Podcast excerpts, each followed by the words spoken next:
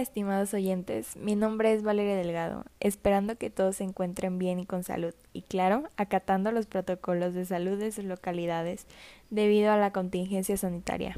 Nos encontramos hoy en este segundo episodio de nuestra serie de podcast sobre la biología celular, recordando un poco sobre el episodio pasado, que fue nuestro primer episodio, que hablábamos sobre los venenos celulares, de cómo actuaban cuando entraban en contacto con nuestro organismo, pero siempre a nivel celular. Pues siguiendo el tema, el episodio de hoy será especial porque, déjenles platico, o sea, principalmente tratará sobre la síntesis de la insulina y la importancia que tiene nuestro cuerpo. O sea, para, pero para ello, o sea, tenemos a dos grandes invitadas aquí hoy que nos ayudarán a explicar mucho mejor los aspectos importantes sobre la insulina. La primera invitada en ser presentada será Sofía Padilla. Ella es estudiante actual de Ingeniería en Biotecnología y está muy metida en esto de biología celular, así que ella nos va a enseñar y a platicar lo relacionado a la insulina, pero a nivel celular. Wow, Sofía, ¿cómo estás el día de hoy? Bienvenida. Muy buenos días a todos. Me encuentro muy bien hoy, gracias. Mi nombre es Sofía Padilla. Eh, soy estudiante de la Ingeniería en Biotecnología de la Universidad de ITESO en Guadalajara. Muchas gracias por la invitación al programa. Espero ser de mucha ayuda y que todo quede muy claro. Buenos días y bienvenida Sofía y gracias por aceptar la invitación. Ahora presentaré a nuestra segunda invitada al programa, la doctora Sabrina Navarro. Ella Además de también aportar datos sobre la insulina, nos ayudará a entender el papel de la insulina en la diabetes y la problemática actual que hay en México. Bienvenida. Muy buenos días a todos, muchas gracias Valeria, me encuentro muy bien el día de hoy. Eh, soy Sabrina Navarro, les platico un poco sobre mí. Eh, soy médico endocrinólogo, especialista en diabetes y trabajo en el consultorio médico nutricional de Guadalajara. En verdad estoy muy agradecida por la invitación a su programa, espero ser de mucha ayuda para responder a todas sus dudas.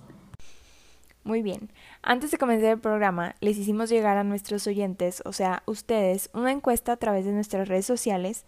Eh, principalmente fue por Instagram para que nos compartieran sus dudas sobre las diabetes, el funcionamiento de la insulina a nivel celular y especialmente sobre la síntesis de, la misma, de la insulina. Así que comenzaremos basándonos pues en lo que ustedes nos pidieron para responder todas sus dudas, sus preguntas y también a los que no han podido hacer preguntas, estén, entren a nuestras redes sociales ahorita mismo eh, y que no se quede ninguna duda sin resolver.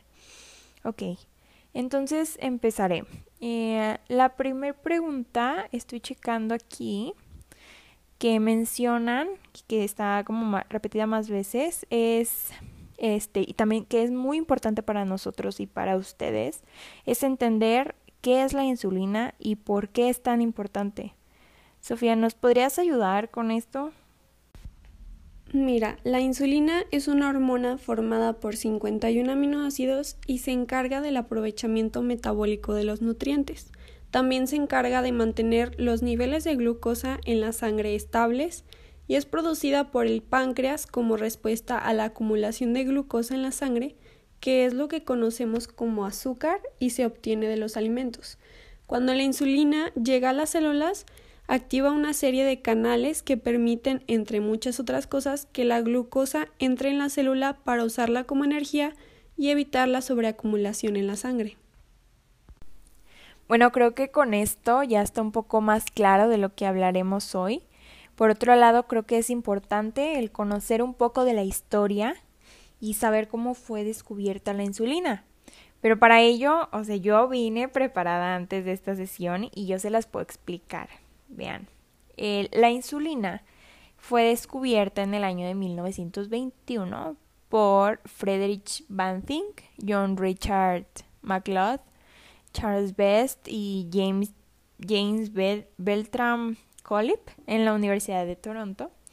Y ellos lo primero que hicieron fue que aislaron unas secreciones del páncreas de vacas y perros y lo purificaron para hacer un análisis clínico.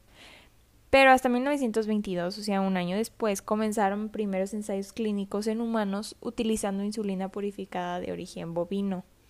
El descubrimiento mereció un premio Nobel eh, en 1923 y gracias a esto se logró la producción de insulina como un medicamento terapeuta, terapéutico para pacientes diabéticos. Ah, antes, o sea, el tener o el ser diagnosticado con diabetes era como, ya, te vas a morir, o sea, te vas a durar tres años de vida o hasta menos. Y a partir de estas este, investigaciones y, y todo, se puede llevar este, todo un tratamiento, medicina, o sea, ya es una terapia este, para todos los pacientes diabéticos. se me olvidaba otra definición importante en el tema, que es la diabetes. O sea, ya estoy hablando de diabetes sin explicar lo que es la diabetes. Una disculpa. ¿Nos podrías ayudar con esto, doctora? Claro que sí, yo les cuento. Miren, yo trato diariamente con pacientes con diabetes y lo principal que tienen que saber para entender esta enfermedad es que está relacionada con la acumulación de azúcar en sangre o lo que se conoce como hiperglucemia y a veces con la hipoglucemia, que es lo contrario, cuando hay poca azúcar en la sangre. Esta acumulación es mala porque cuando tenemos un exceso de glucosa, que es azúcar, en la sangre, por largos periodos de tiempo pueden haber afecciones gravísimas a la salud, porque esta molécula tiende a dañar los vasos sanguíneos, provocando enfermedades del corazón, accidentes, cerebrovasculares, enfermedades renales, problemas de la vista y hasta problemas neurológicos. En los pacientes con diabetes, la situación que ocasiona esta sobreacumulación puede ser una de dos, o que el páncreas no produce la insulina suficiente para indicarle a la célula que absorba la glucosa, o bien que se produzca insulina pero no de buena calidad, por lo que las células de los músculos, grasa e hígado no responden bien a este estímulo y no pueden absorber la glucosa en la sangre.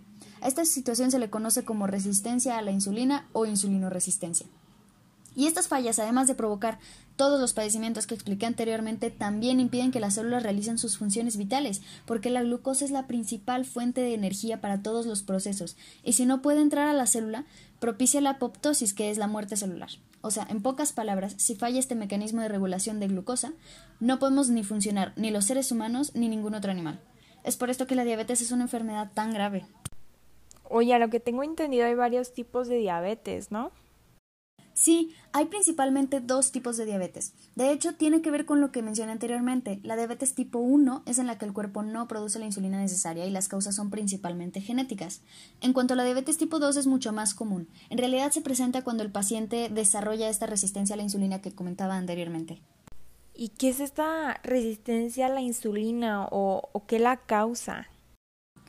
Pues hay diferentes situaciones que pueden propiciarla, especialmente una alimentación poco saludable, rica en grasa e hidratos de carbono, sumados a una vida sedentaria y a otros factores que influyen. Pero a nivel celular, las causas más importantes son la lipotoxicidad, el estrés del retículo endoplasmático, la disfunción mitocondrial y la inflamación. La lipotoxicidad primero es la sobreacumulación de lípidos que reduce la fluidez en la membrana y la sensibilidad a la insulina. El estrés en el retículo endoplasmático ocurre cuando hay demasiada demanda de proteínas por plegar, por así decirlo, y se altera la homeostasis en el RE, produciendo proteínas mal, plegadas que activan un sistema de bloqueo de expresión génica y de resistencia a la insulina. La inflamación es la expansión del tejido adiposo en respuesta a una sobrecarga calórica, lo que produce proinflamatorios y a su vez resistencia a la insulina. Y finalmente, la disfunción mitocondrial provoca una formación de especies reactivas de oxígeno, ROS, causando la fosforilación en serina 307 de una proteína muy importante para la respuesta en la insulina, que es la IRS, desactivándola, por así decirlo, por lo tanto ya no se puede procesar este estímulo de la insulina. Ah, o sea, entonces hay diferencias en los tratamientos. O entonces, ¿cuáles serían los tratamientos para la diabetes? Wow, qué interesante. Sí, sí los hay. Tristemente no hay cura para estos padecimientos, pero sí hay varios tratamientos efectivos. En ambos casos de diabetes, el tipo 1 y el tipo 2, es indispensable monitorear los niveles de azúcar diariamente, la presión arterial, el colesterol. Obviamente se necesita mantener una dieta estrictamente saludable, baja en azúcar, hidratos de carbono y sobre todo es muy importante hacer actividad física para movilizar la glucosa. Sin embargo, además de todo esto, para los pacientes que tienen diabetes tipo 1, que no producen nada de insulina, es indispensable también que reciban inyecciones diarias de esta hormona. Ay, entonces no hay ningún antibiótico que ayude a regular estos niveles de azúcar o, o cómo? De hecho, sí, sí hay. Eh, yo muchas veces receto a mis pacientes glucofage, que es un medicamento con metformina que ayuda a movilizar la glucosa en la sangre. Pero este medicamento es únicamente preventivo para cuando se tiene mucha glucosa en la sangre y se intenta evitar el desarrollo de resistencia a la insulina. No, bueno, esto es súper interesante. Este, aquí va otra pregunta de nuestros oyentes. Este, dicen, ¿Por qué es una enfermedad importante en México actualmente y cómo podemos evitarla?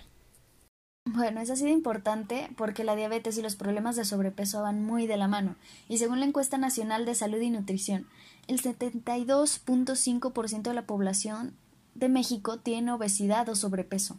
Es más, ocupamos el segundo puesto de la tasa de obesidad a nivel mundial. Esto es muy probablemente causado por una falta de la buena cultura nutricional en el país porque muchos ignoran las repercusiones que puede tener una vida sedentaria y con alimentación inadecuada.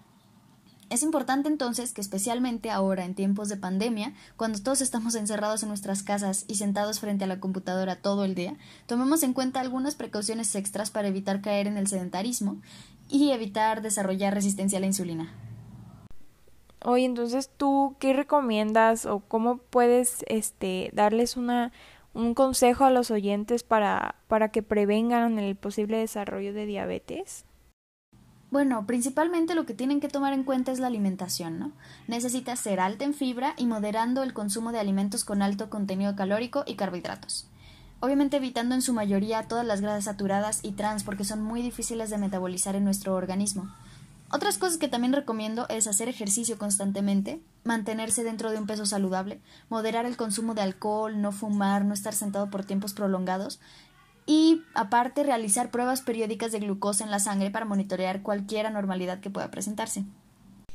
Wow, en serio el tema está súper interesante. Muchas gracias por todas las recomendaciones y espero que todos nuestros oyentes estén tomando nota y que tener en cuenta que los factores de mantener una vida saludable son demasiado importantes.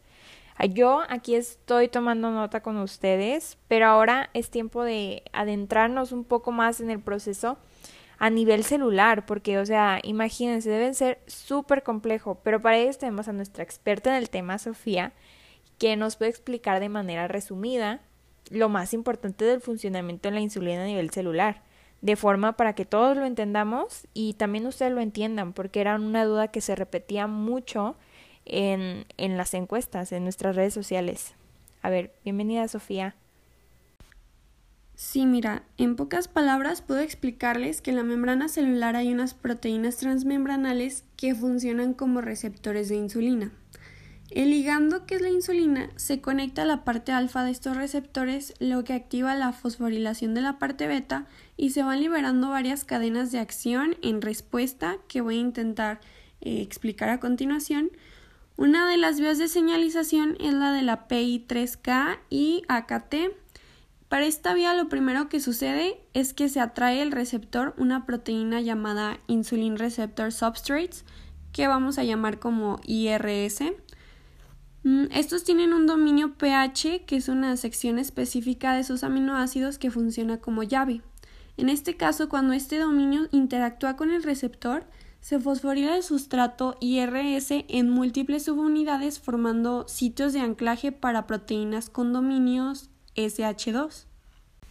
Hay una proteína periférica con este dominio que es la PIP2, que vamos a llamar como PIP2, cuando interactúan con ayuda de la enzima PI3K, se activa y se convierte en PIP3.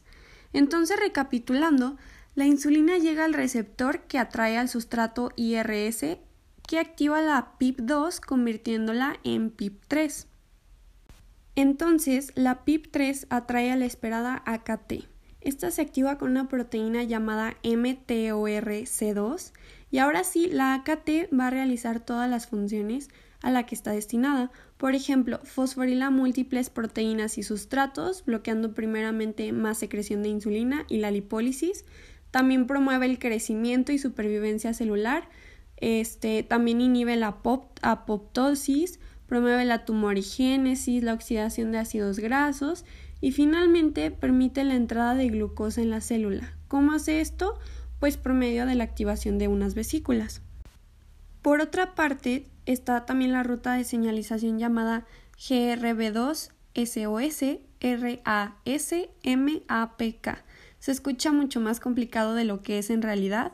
Lo que sucede es que en este caso, el receptor cuando está activado atrae a la proteína SHC y la fosforila en una tirosina.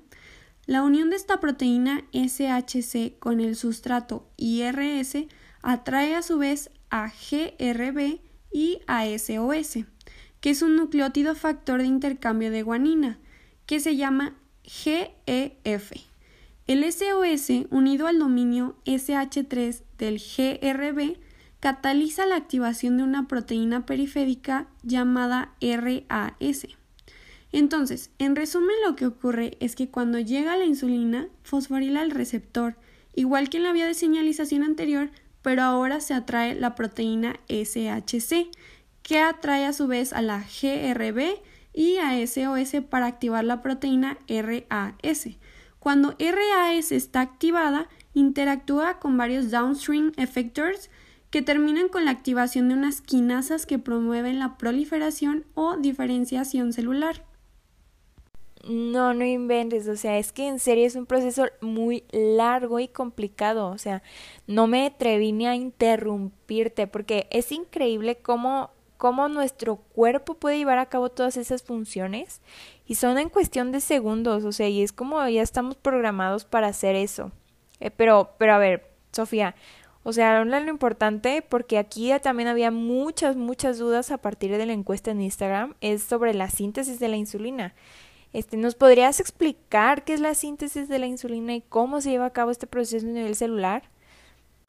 Bueno, a nivel celular, la insulina se sintetiza en el citoplasma de las células beta de los islotes de Langerhans, localizados en el páncreas. Lo primero que sucede es que se sintetiza la preproinsulina, que es un péptido señal que es como un código de barras que le permite transportarse desde el ribosoma donde se sintetiza hasta el retículo endoplasmático, que es en donde se retira esta información adicional para transformarla ahora en proinsulina, que consta de tres partes, la cadena A, B y C. Una vez que está correctamente formada la pre-proinsulina, es enviada al aparato de Golgi, en donde pasa por varias transformaciones para convertirse en insulina. Lo que sucede es que se crean tres enlaces disulfuro entre el segmento A y B y se separa de la parte C. Ahora, esos dos segmentos se clasifican en vesículas de secreción según su destino, esperando a ser liberadas cuando la célula lo necesite. Aún no se conoce con exactitud la función del péptido C. Hasta ahora solo lo utilizan en diagnósticos médicos para monitorear cuánta insulina hay en el cuerpo, porque la concentración de péptido C y de insulina resulta ser equivalente. ¿Y, ¿Y, es verdad eso que se puede sintetizar la insulina en un laboratorio? ¿O, o, de dónde, ¿O de dónde sacan la insulina que se inyectan los diabéticos? ¿Cómo está eso? En realidad, en un principio, a inicios del siglo XX, no sabían ni siquiera la estructura de la insulina, por lo que no se tenían las herramientas para construirla de forma sintética. Lo único que se sabía es que la diabetes, que en ese entonces era una enfermedad muy grave e incluso mortal, estaba relacionada con la falta de insulina.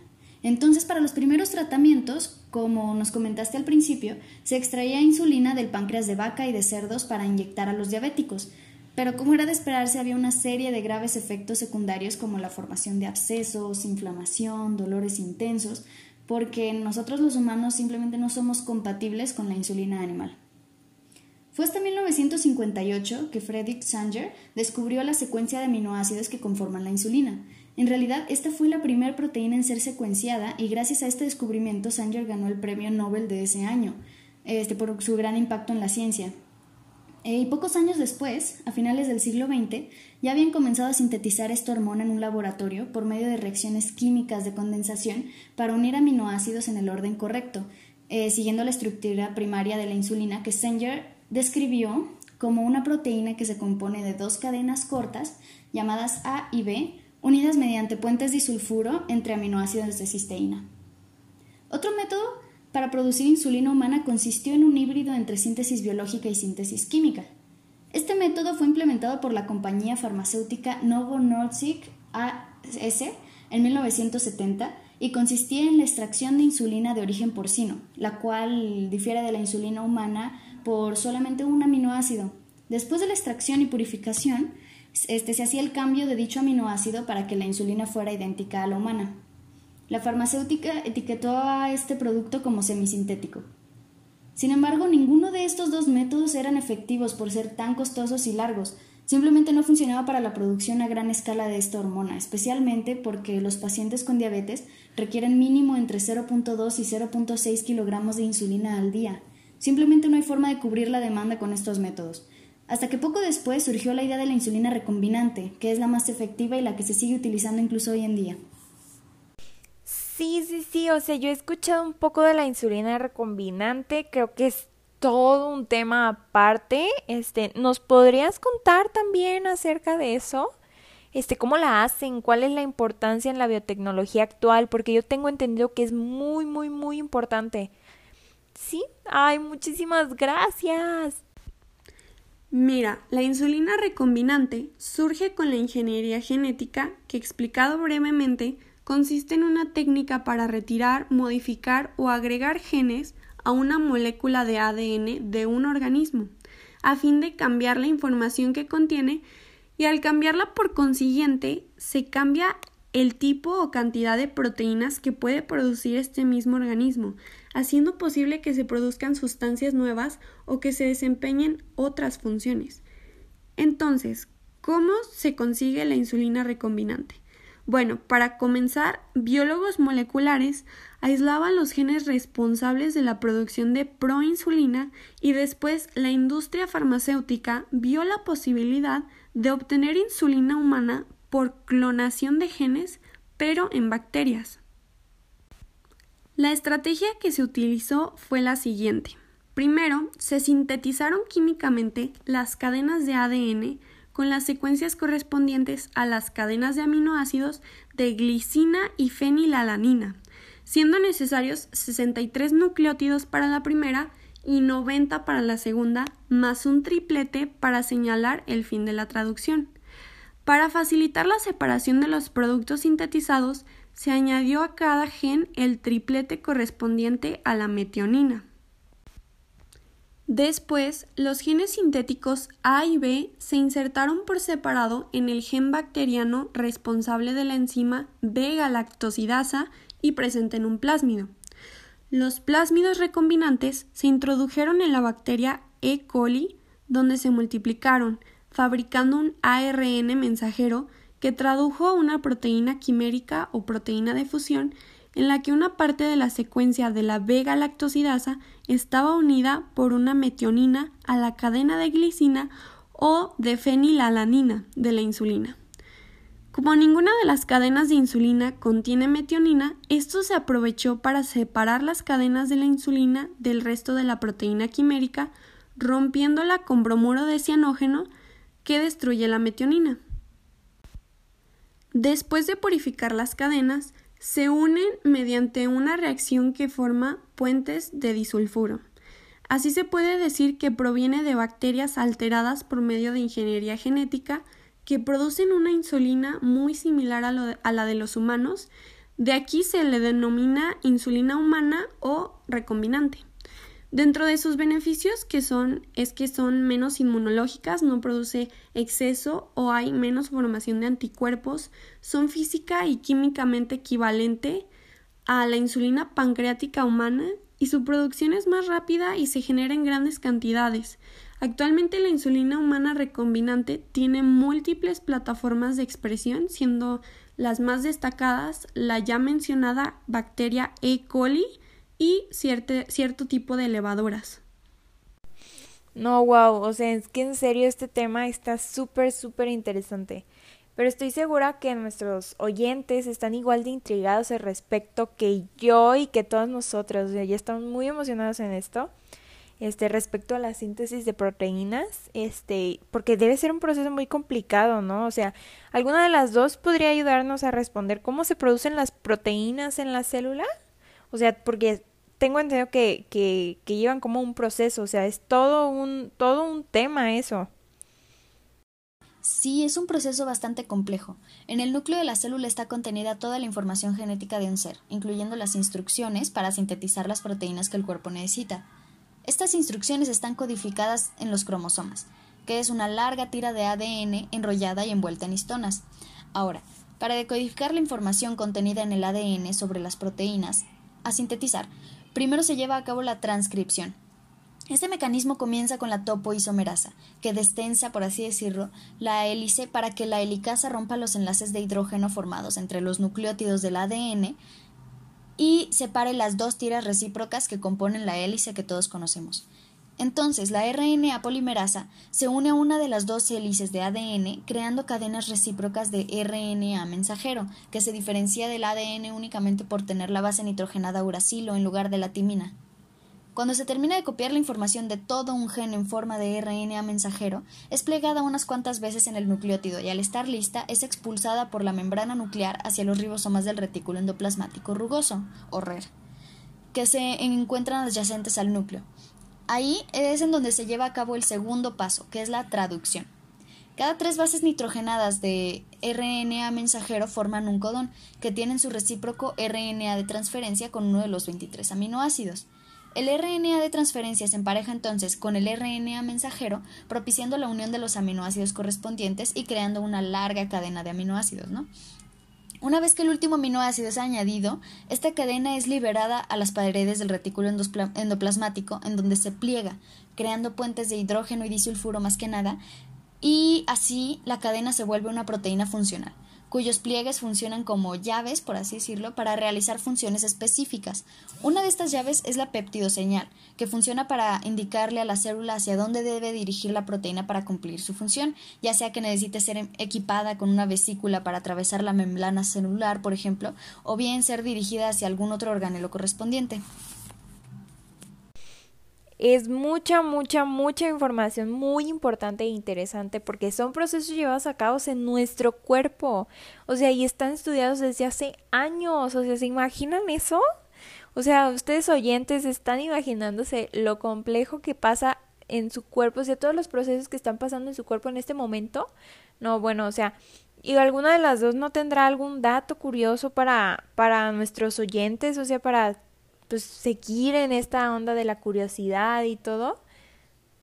Yo, de hecho, tengo un, un, dato interesante que contarles, porque volviendo al tema de la diabetes, es muy probable que muchos se quedaron con la pregunta, ¿y cómo sabe el cuerpo cuándo dejar de producir insulina, no? Porque así como hay hiperglucemia, que es la sobreacumulación de glucosa en la sangre, existe otro padecimiento que es la hipoglucemia, que es bien conocida coloquialmente como un bajón de azúcar porque los niveles normales de glucosa rondan entre los 70 y 110 miligramos por decilitro más o menos, y para mantenerla estable hay un proceso de retroalimentación que sucede muy interesante entre la insulina y el glucagón y entre el páncreas y el hígado.